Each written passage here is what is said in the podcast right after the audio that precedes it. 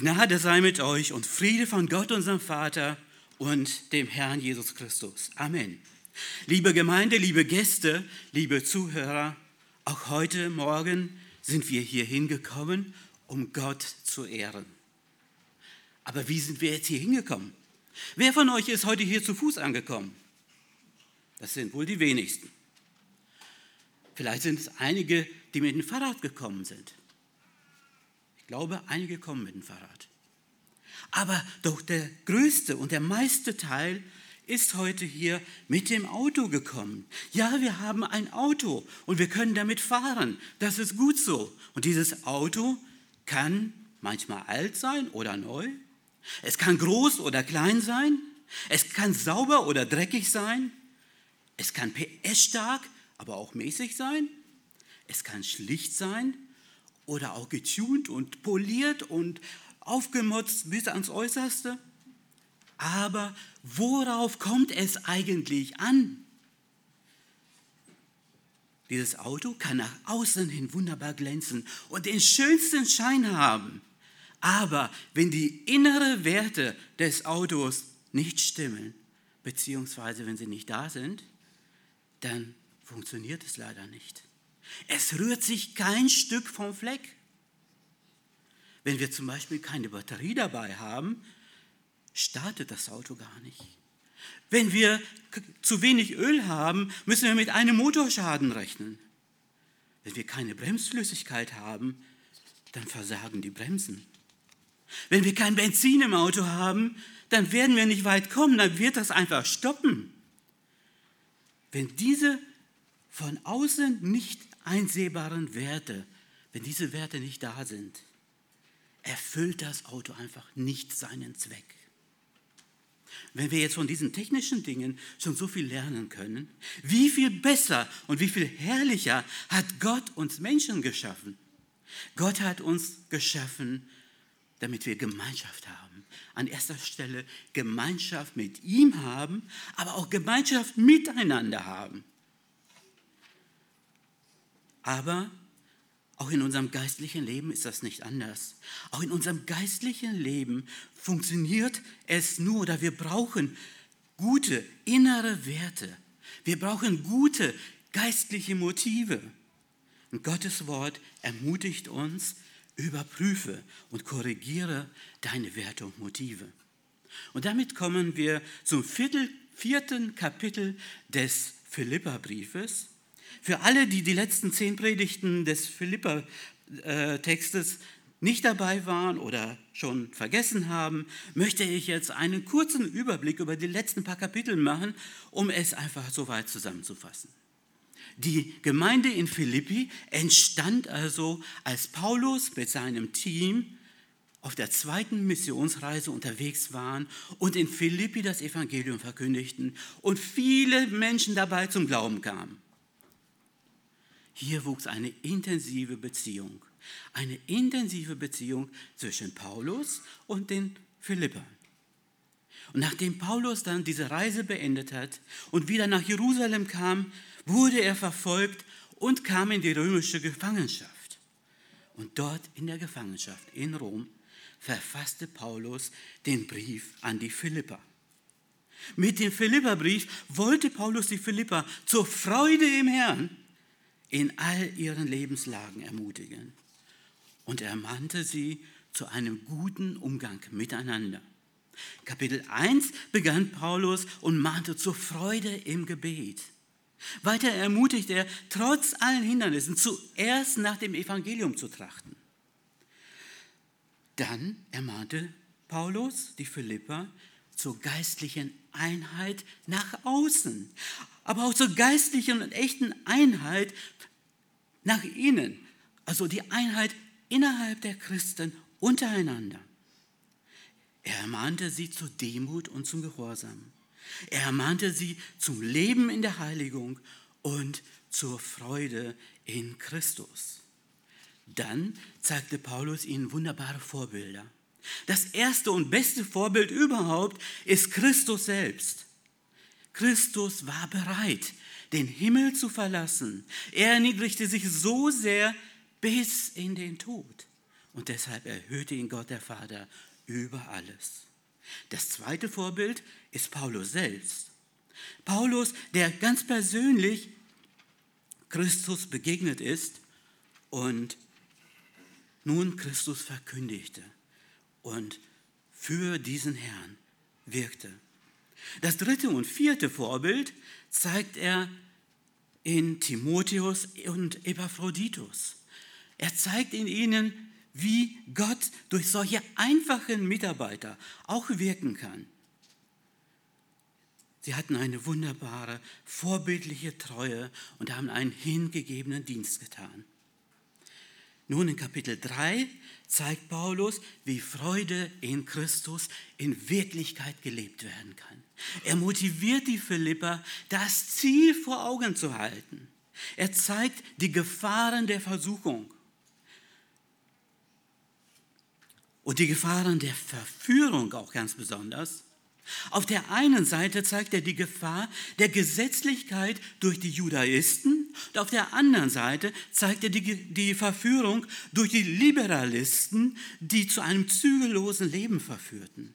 Und deshalb betont Paulus die Wichtigkeit, ein zielbewusstes Leben zu führen und mahnt sie dadurch, sich von nichts, mit gar nichts vom Ziel abbringen zu lassen.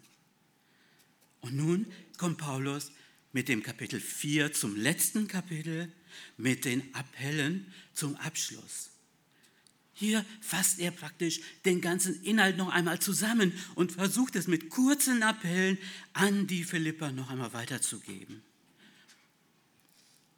Die letzte Predigt, den Text haben wir eben gerade gehört, äh, Philippa 4, Vers 1 bis 7. Die letzte Predigt habe ich überschrieben mit, den, mit der Überschrift Letzte Worte, Ansporn zum geistlichen Wandel. Das war der Teil 1. Da hat Paulus fünf Appelle weitergegeben. Die fünf Appelle waren, steht fest in dem Herrn, strebt nach Einigkeit in dem Herrn, freut euch in dem Herrn, seid sanftmütig und gib Jesus deine Sorgen und Gott wird dir Frieden schenken. Eine wunderbare Friedenszusage. Und nun kommen wir heute zu dem zweiten Teil dieser Predigt mit den weiteren zwei Versen, Vers 8 und 9. Der Predigt, äh, die Überschrift oder der, das Thema bleibt genauso. Letzte Worte, Ansporn zum geistlichen Wandel, nur halt jetzt Teil 2. Und ich möchte diese zwei Verse noch einmal lesen. Philippa 4, Vers 8 und 9. Im Übrigen, liebe Brüder, alles, was wahrhaftig, was ehrbar, was gerecht, was rein, was liebenswert, was wohllautend, was irgendeine Tugend oder irgendein Lob wert ist, darauf seid bedacht was ihr auch gelernt und empfangen und gehört und an mir gesehen habt, das tut. Und der Gott des Friedens wird mit euch sein. Dieser kurze Text oder diesen kurzen Text wollen wir heute in zwei Punkten äh, betrachten. Der erste Punkt wäre der Vers 8. Sei auf eine geistliche Haltung bedacht. Und der zweite Punkt wäre der Vers 9, lebe das Gelernte und Gute. In Vers 8 nennt Paulus nun auch acht Eigenschaften, die die inneren Werte, die die inneren Motive eines echten Christen beschreiben. Diese Eigenschaften fasst er in einem folgenden Wortlaut zusammen. Im Übrigen, ihr Brüder, alles, und dann nennt er diese acht Eigenschaften durch und schließt den Satz damit ab, darauf seid bedacht. Das erwägt also. Im Übrigen, Paulus hat den Sachverhalt eigentlich schon ausgiebig ausgeklärt oder ausgeführt und erklärt. Und nun am Ende des Briefes erinnert er kurz und bündig mit Appellen, worauf es ankommt. Denn jetzt wird es ganz, ganz wichtig. wenn Paulus die Gemeinde mit Brüder anspricht, dann sind natürlich auch die Schwestern gemeint. Dieser Wortlaut hat einen kulturellen Hintergrund, weil damals immer wieder das Familienoberhaupt zuerst angesprochen wurde, aber doch alle gemeint waren. Wir würden heute sagen, liebe Geschwister. Und mit diesem Nachsatz, darauf seid bedacht, möchte Paulus seinen Worten eine ganz besondere Wichtigkeit beimessen.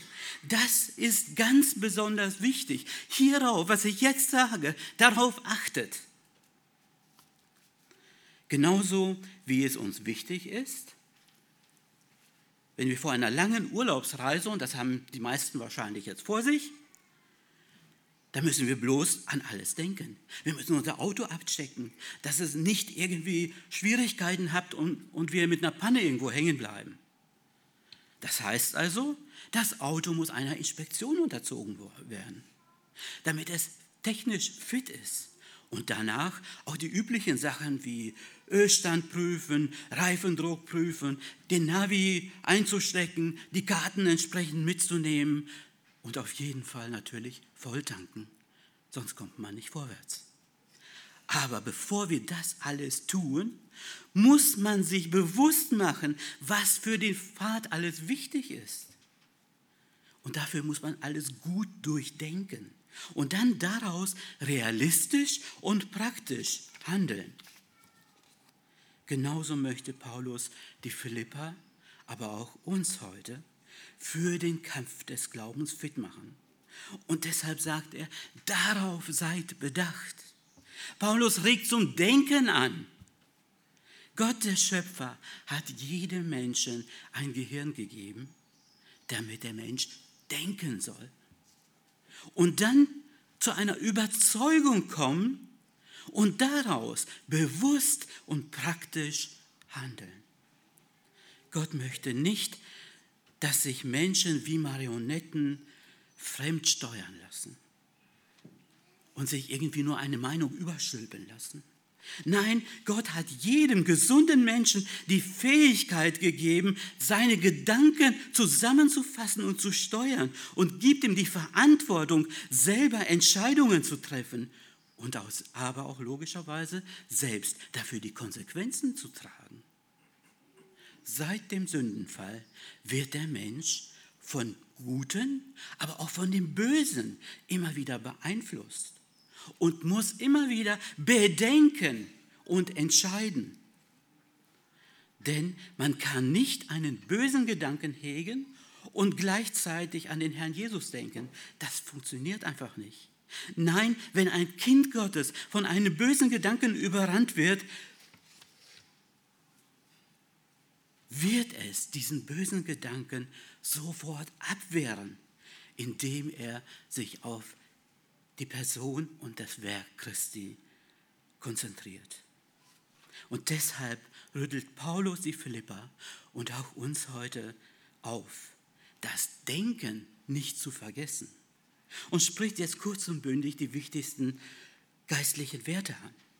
Er beginnt mit dem ersten Wert und sagt, denkt daran, wahrhaftig zu sein. Wahrhaftig kommt von Wahrheit. Wahrheit ist das Gegenteil von Lüge. Wahrheit ist die absolute Tatsache. Die Wahrheit ist echt. Sie ist zuverlässig, sie ist glaubwürdig, sie ist irrtumslos. Die Wahrheit ist richtig. Die Wahrheit ist authentisch. Sie spielt nicht einem irgendetwas vor. Die Wahrheit ist aufrichtig und ehrlich. Gottes Wort ist die Wahrheit als Schrift. Jesus Christus sagt von sich, Johannes 14, Vers 6, ich bin der Weg, die Wahrheit und das Leben. Und weil Jesus selbst die Wahrheit in Person ist, treffen all diese Eigenschaften von Wahrheit vollkommen auf ihn zu. Pilatus dagegen konnte zum Beispiel mit Wahrheit nichts anfangen. Er fragte, als er Jesus verurteilte, Wahrheit, Wahrheit, was ist Wahrheit? Ein Mensch, der in der Sünde lebt, ist völlig verblendet und kann die Wahrheit nicht erkennen, weil er in der Lüge lebt. In Römer 1, Vers 25 beschreibt Paulus einen Menschen, die bewusst in der Sünde leben und sagt von ihnen, sie, die Gottes Wahrheit in Lüge verkehrt und das Geschöpf verehrt und ihm gedient haben, statt dem Schöpfer, der gelobt sei in Ewigkeit. Amen. Der natürliche Mensch ist weit von der Wahrheit entfernt und kann nicht aus sich selbst in der Wahrheit leben. Aber Gott selbst ist die Wahrheit. Gott ist nämlich der wahre Gott. Jesus Christus ist die Wahrheit in Person. Und der Heilige Geist ist der Geist der Wahrheit. Und nur ein Mensch, der seine Sündhaftigkeit eingesteht und bereut, das Geschenk von Gottes Vergebung und das ewige Leben für sich annimmt und die Führung seines Lebens diesem Gott anvertraut. Und damit hat der Mensch die Wiedergeburt dann erlebt.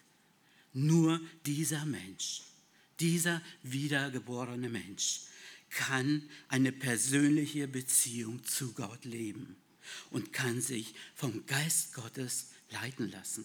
In Johannes 16, Vers 13 lesen wir, wenn aber jener, der Geist der Wahrheit kommen wird, wird er euch in aller Wahrheit leiten.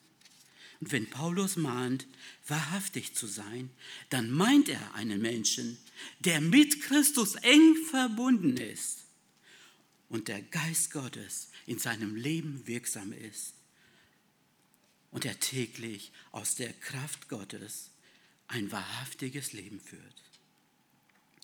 Wie kann die Wahrheit in unserem Leben sichtbar werden? Da, wo wir sind, in unserem Alltag, zu Hause, in der Schule, bei der Arbeit, in der Uni, in der Gemeinde, in der Öffentlichkeit, da, wo wir jeden Tag auch immer sind. Was kannst du ganz bewusst tun? Habe und pflege eine persönliche Beziehung mit dem Herrn. Und lebe aus Gottes Kraftquelle, aus der Kraftquelle des Wortes Gottes. Und dann höre endlich mal mit der Scheinheiligkeit auf, den Menschen irgendetwas vorzuspielen, was gar nicht in der Tat stimmt.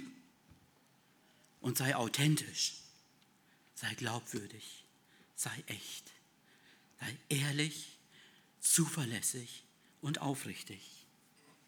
Lass dein größtes Anliegen sein, im Umgang mit den Menschen bei der Wahrheit zu sein. Wahrheit auch dann, wenn es unbequem ist. Wahrheit auch bei der Steuererklärung. Wahrheit, wenn es darum geht, Fehler zu gestehen. Wahrheit, wenn andere Menschen auch anderer Meinung sind. Auch Wahrheit, wenn es um Nachteile geht, wenn wir benachteiligt werden und unter Druck geraten. Wenn das Leben in der Wahrheit die absolute Priorität ist dann werden auch die Menschen um uns herum unser authentisches Leben, die Aufrichtigkeit, die Ehrlichkeit, die Zuverlässigkeit, die Glaubwürdigkeit, werden sie zu schätzen wissen. Und Gott wird dadurch geehrt.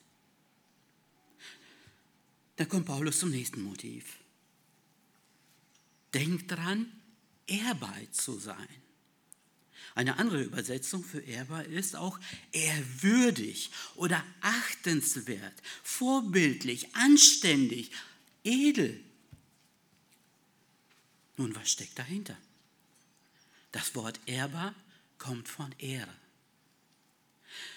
Diese Ehre soll aber nicht aufgrund von Forderung, Befehl oder Zwang eingefordert werden, Vielmehr soll diese ehrbare Person einen zwischenmenschlichen Umgang praktizieren, der selbst ehrlich und moralisch anziehend ist. Ein Umgang, der Menschen respektvoll begegnet. Ein Umgang, der zuhören kann und mitfühlen kann. Gnade und Wahrheit in Balance hält. Und nicht nur fordert, sondern ein gutes Vorbild vorlebt. ein wunderbarer äh, Umgang, der anständig ist, der andere wertschätzt und selbst würdig lebt, der edel und eine gutmütige Art hat. Eine Person, die so ehrbar und vorbildlich lebt, fällt es dann auch nicht besonders schwer zuzuhören, Respekt zu erweisen, Ermahnungen auch mal anzunehmen, nicht nur austeilen, einen guten Rat zu befolgen. Und man möchte gern mit so einem guten Vorbild zusammen sein und ihm folgen. Mit solchen Menschen arbeitet man auch gerne zusammen. Paulus sagt zum Beispiel über Älteste, die ihren Dienst gut tun, 1 Timotheus 5, Vers 17, die Ältesten, die der Gemeinde gut vorstehen, halte man zwiefacher Ehre wert, besonders die sich Mühe, mühen im Wort und in der Lehre. Denkt dran, ehrbar zu sein. Diese Ermahnung des Paulus gilt jetzt nicht nur den ältesten Predigern, Diakonen oder geistlichen Mitarbeitern. Nein, das gilt für jeden Christen. Hier ist jeder Einzelne gefragt. Wie sieht es mit unserer Ehrbarkeit aus? Am besten sehen das natürlich die Menschen, die in unserem täglichen Rahmen um uns herum sind. Das ist der Ehepartner, das sind die, ist die Familie, die Kinder, die Opa, Oma und so weiter. Die Menschen im Beruf, die Arbeitskollegen, in der Schule, die Mitschüler, die sehen, ob wir ehrbar leben oder nicht. Welche Spur hinterlassen wir im Umgang mit Menschen? Sind wir da eher wie ein stacheliger Kaktus, den man bloß am besten aus dem Weg geht? Oder leben wir wirklich ehrbar unser Glaubensleben. Gott möchte, dass wir als Kinder Gottes ehrbar sind und ihm damit die Ehre geben.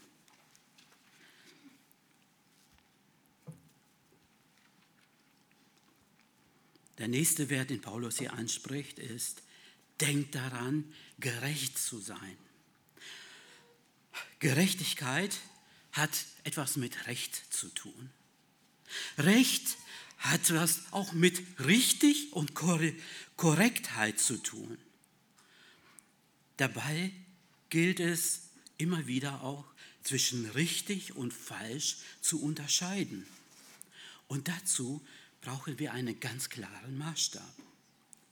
Mit den zehn Geboten hat Gott selbst für diesen Maßstab gesorgt wo er ganz klar stellt, was gut und was schlecht ist. Du sollst und du sollst nicht.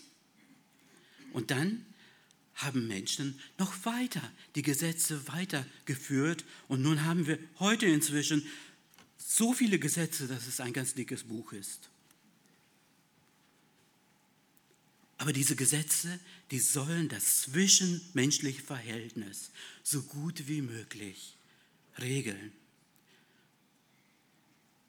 Und bis heute haben diese Gesetze auch die Aufgabe, für Recht und Ordnung zu sorgen. Und das geht uns auch an jeden ganz viel an. Paulus sagt in Römer 13, Jedermann sei untertan der Obrigkeit, die Gewalt über ihn hat.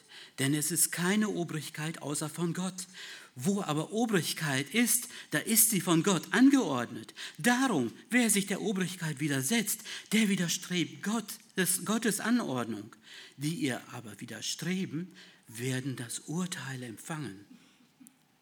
Der Staat ist also verantwortlich, für Recht und Ordnung, für Recht und Gerechtigkeit zu sorgen. Und wenn der Staat etwas fordert, was dem Wort Gottes widerspricht, dann hat das Wort Gottes immer noch das letzte Wort. Aber auch an jeder von uns ganz persönlich ist herausgefordert, auch in den kleinen Dingen des Lebens, in unserem Alltag, in der Familie, in unserem Umfeld, in der Gemeinde und da, wo wir uns befinden, da sollen wir Gerechtigkeit üben. Denkt dran, gerecht zu sein. Wie können wir dieser Verantwortung nachkommen? Denn sogar Kinder reagieren oft sehr empfindlich darauf, wenn sie ungerecht behandelt werden. Ich denke, das kennen wir aus unserem Familienalltag. Oder wenn Kinder benachteiligt werden oder ausgegrenzt werden. Das bewirkt einen Abstand. Ein Kind zu bevorzugen oder es zu benachteiligen, bringt viel, viel Schwierigkeiten, viel Neid und Streit und Unordnung und viel Chaos. Denken wir an Josef, der von seinem Vater mehr geliebt wurde, als all seine Brüder geliebt wurden. Das Ergebnis und die Folgen daraus war eine Familientragödie. Es war eine Katastrophe, dass die Brüder ihren, ihren Bruder Josef sogar nach Ägypten verkauft haben. In allen Bereichen unseres Lebens sind wir herausgefordert, Gerechtigkeit zu üben. Und immer wieder da, wo wir es nicht tun, hat es bittere Konsequenzen. Und deshalb gilt auch für uns, Denkt dran, gerecht zu sein. Weiter geht Paulus und sagt, denkt dran, rein zu sein. Eine andere Übersetzung für rein wäre auch keusch oder redlich oder lauter. Rein sein heißt auch sauber sein. Rein sein ist das Gegenteil von schmutzig. Rein sein ist eine Unbeflecktheit von Sünden. Diese Reinheit setzt voraus, dass der Christ eine Grundreinigung durch Christus erlebt hat. In 1. Johannes 1, Vers 9 lesen wir, wenn wir aber unsere Sünden bekennen, so ist er treu und gerecht, dass er unsere Sünden vergibt und uns reinigt von aller Ungerechtigkeit. Nun ermutigt Paulus, diese Reinheit, die wir von Christus bekommen haben, diese Reinheit zu bewahren und in dieser Reinheit zu leben. Genauso wie wir täglich unser Körper pflegen. Genauso sollen wir auch täglich unseren inwendigen Menschen pflegen und ihn reinhalten. Hier in diesem biblischen Kontext bezieht sich das Wort rein auf einen hohen moralischen Maßstab im Leben eines Menschen. So soll auch jeder Christ seine Motive reinhalten und prüfen, ob seine Motive wirklich rein sind. Paulus ermutigt Timotheus 1, äh, in 1. Timotheus 1, Vers 5, aber das Endziel des Gebotes ist Liebe aus reinem Herzen. Dann Kapitel 3, Vers 9, sie sollen das Geheimnis des Glaubens in reinem Gewissen bewahren. Und Kapitel 5, Vers 22b, halte dich selber rein. Gottes Wort legt viel Wert auf unsere Reinheit. Wie können wir in dieser Reinheit leben? Jeder Mensch, auch jeder Christ, steht in der Versuchung, seine Gedanken verseuchen zu lassen. Ganz praktisches Beispiel. Da ist der Mann, fährt ein Mann auf eine Kreuzung zu und sieht eine Plakatwerbung mit einer reizend bekleideten Frau. Überlegen wir doch mal, was geht in Gedanken dieses Mannes vor? Und wie schnell verführt dieser erotische Gedanken zu Taten, die unrein und sündig sind. Wenn er nicht den Gedanken sofort blockiert und ihn bewusst wegsieht und abwehrt. Aber bei den Frauen ist es sicher nicht anders. Auch sie haben ihren wunden Punkt, der sie verunreinigen kann, wenn sie nicht wachsam sind und bewusst widerstehen. Dieser Kampf mit der Sünde beginnt in der Gedankenwelt. Und wenn wir diesen bösen Gedanken nicht abwehren, dann werden daraus Taten folgen. Deshalb sagt Paulus eindringlich, denkt dran, rein zu sein.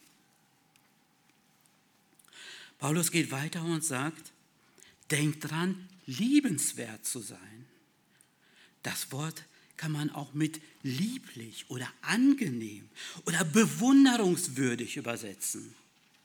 Hier ist eine sanfte Art gefragt, die sich durch einfühlsames die sich einfühlsam erweist, die wohlwollend, herzlich, verständnisvoll ist, barmherzig oder warmherzig, freundlich und opferbereit ist. Ein liebenswerter Mensch ist bereit zu geben und zu investieren.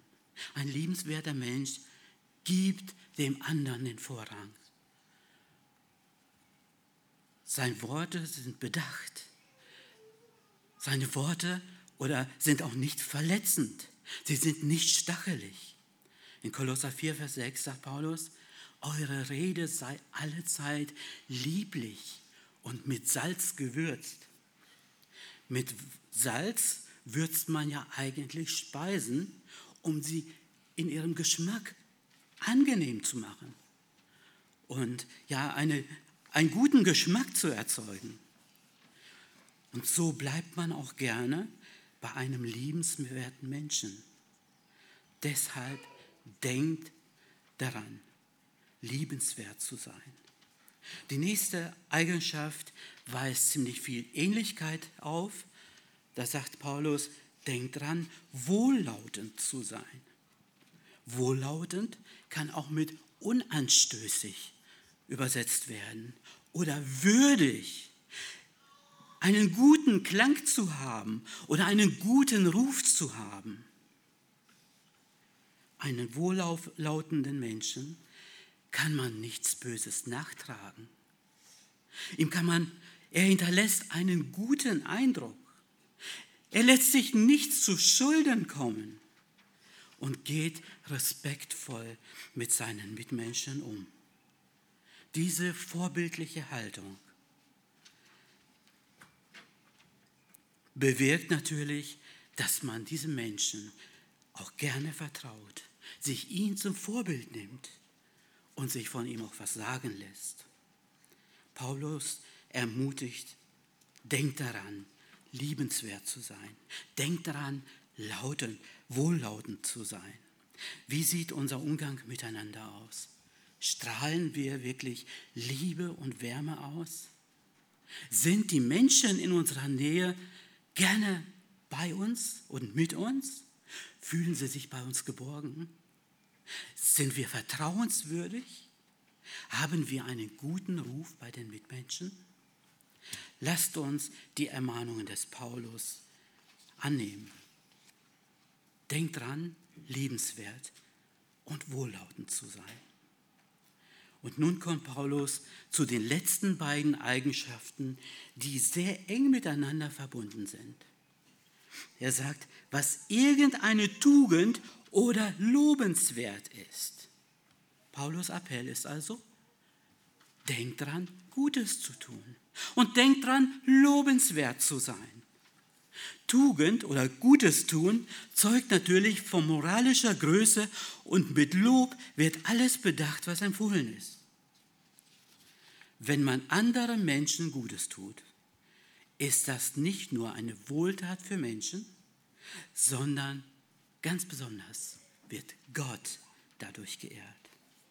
Paulus sagt in Philippa 1 schon, Vers 9 bis 11, und, und um das um das bete ich, dass eure Liebe noch mehr und mehr überströme in Erkenntnis und allen Urteilsvermögen, damit ihr prüfen könnt, worauf es ankommt, so dass ihr lauter und, und ohne Anstoß seid bis auf den Tag des Christus, erfüllt mit den Früchten der Gerechtigkeit, die durch Jesus Christus bewirkt werden, zu Ehre und zum Lob Gottes.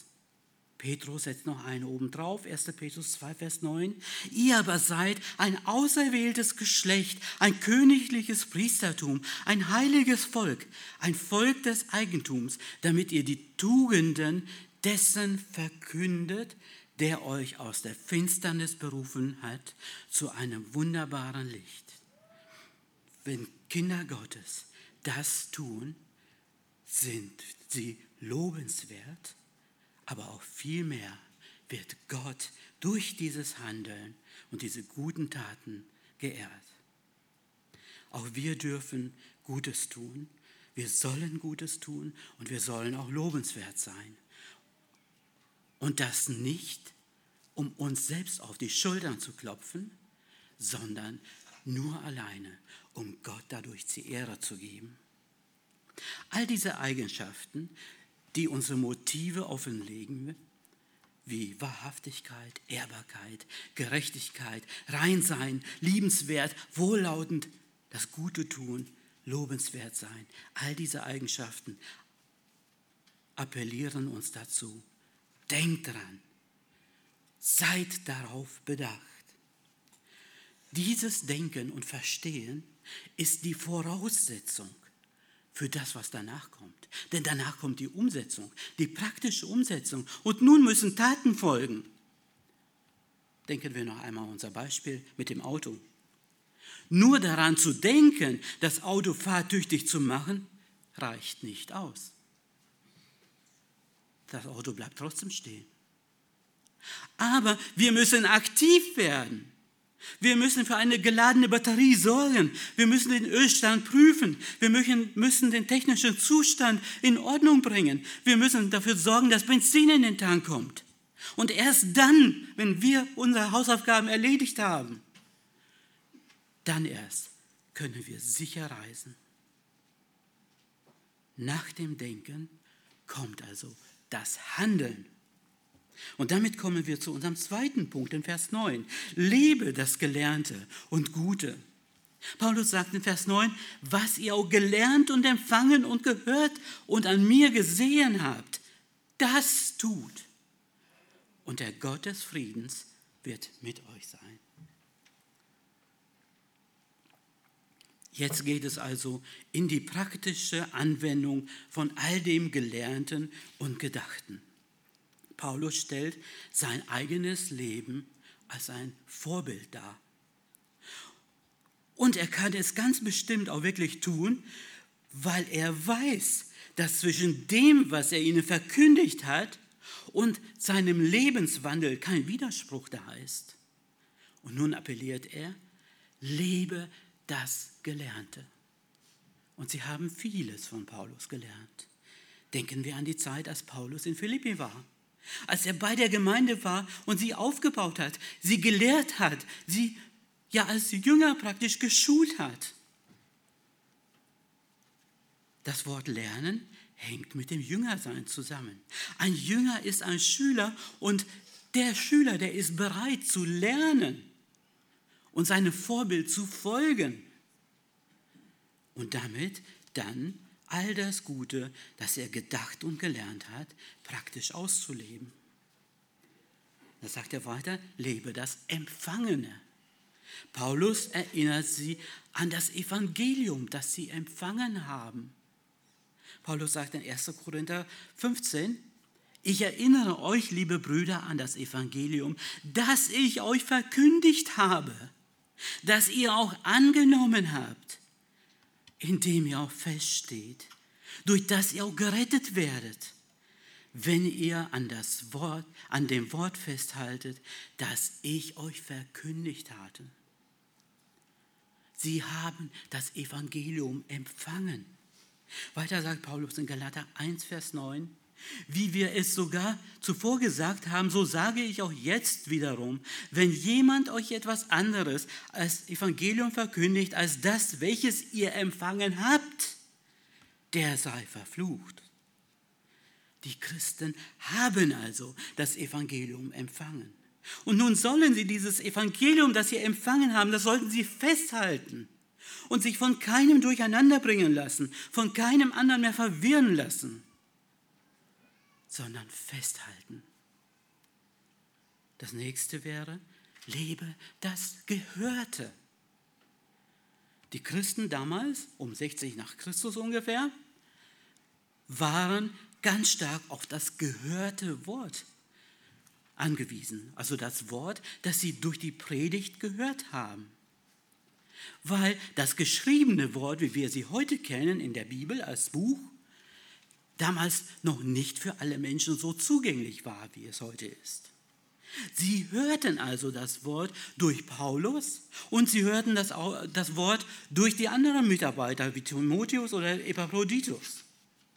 Und nun ermahnt Paulus sie, lebt das Gehörte. Das, was ihr von uns gehört habt, das tut. Und als vierten Anstoß gibt Paulus nun, lebt das Gesehene. Er sagt, was ihr auch an mir gesehen habt, das tut. Ja, Paulus stellt sich als Vorbild dar.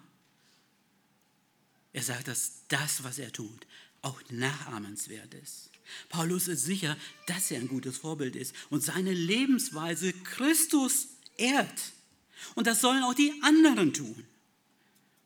Und so kann er mit gutem Gewissen sagen, folgt meinem Beispiel. Und als letztes kommt dann eine wunderbare Zusage. Und der Gott des Friedens wird mit euch sein. Das heißt also, dass der Mensch oder dass den Menschen, die treu dem Beispiel von Paulus folgen, die Verheißung gilt, dass der Gott des Friedens mit ihnen sein wird sehen wir noch einmal zurück auf den Vers 7. Da war ein ähnlicher Satz. In Vers 7 ist der Friede Gottes das Erbe derer, die im Gebet ausharren. Und hier, zwei Verse weiter in Vers 9, ist der Gott des Friedens der Begleiter derer, die ein geheiligtes Leben führen. Dieses Wort das gilt jetzt nicht nur an die Philipper. Das dürfen auch wir heute für uns in Anspruch nehmen. Und nun sind wir herausgefordert. Nicht nur die Philipper sind herausgefordert, auch wir heute sind herausgefordert. Schauen wir doch einmal jeder selbst in sein Leben und wenden einfach am besten in Vers 8 diese Checkliste an diese Eigenschaften, sind wir wahrhaftig? Sind wir wahrhaftig auch in den unbequemen Zeiten? Sind wir mit Christus eng verbunden und leben wir in dieser Kraftquelle Gottes? Sind wir ehrbar? Sind wir respektvoll, einfühlsam und gute Vorbilder? Sind wir gerecht? Gerecht unseren Mitmenschen gegenüber? Benachteiligen wir auch keinen. Sind wir rein? Leben wir täglich in der Reinigung, im Kampf mit der Sünde? Sind wir liebenswert? Sind Menschen gerne in unserer Nähe? Fühlen sie sich von uns angenommen? Sind wir wohllautend? Kann man uns etwas Böses nachtragen? Welchen Eindruck hinterlassen wir da, wo wir waren? Tun wir Gutes? Wenn ja, wer wird durch dieses Gute geehrt? Wir selbst oder Gott? Sind wir lobenswert? Wenn ja, dann ist das gut. Aber wie gehen wir damit um? Wie gehen wir mit dem Lob um? Wer wird dadurch geehrt? Und nachdem wir unsere Motive hinterfragt haben, sollen wir das Missratene bekennen und korrigieren und dann mit neuem Mut in der Kraft des Herrn wieder weitergehen. Auch wir hatten in der Vergangenheit viel Gelegenheit zu lernen. Wir hatten viel Gelegenheit, in der Jüngerschaft zu wachsen. Auch wir haben Gottes Wort, Gottes Gnade, wir haben das Evangelium empfangen. Wir haben das Evangelium sogar in schriftlicher Form als die Bibel, die wir immer wieder bei uns haben können, immer wieder lesen können.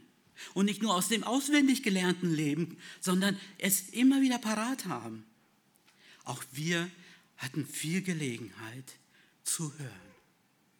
Auch wir haben die Gelegenheit gehabt und können in die Vergangenheit zurückschauen, wie viele gute Vorbilder wir hatten, die uns das vorgelebt haben. Und nun sind wir dran. Mit diesen letzten Worten möchte Paulus uns ermahnen und Mut machen. Sei auf eine geistliche Haltung bedacht und lebe das Gelernte und das Gute. Und wenn wir das tun, wird Gott geehrt und der Gott des Friedens wird mit euch sein. Amen.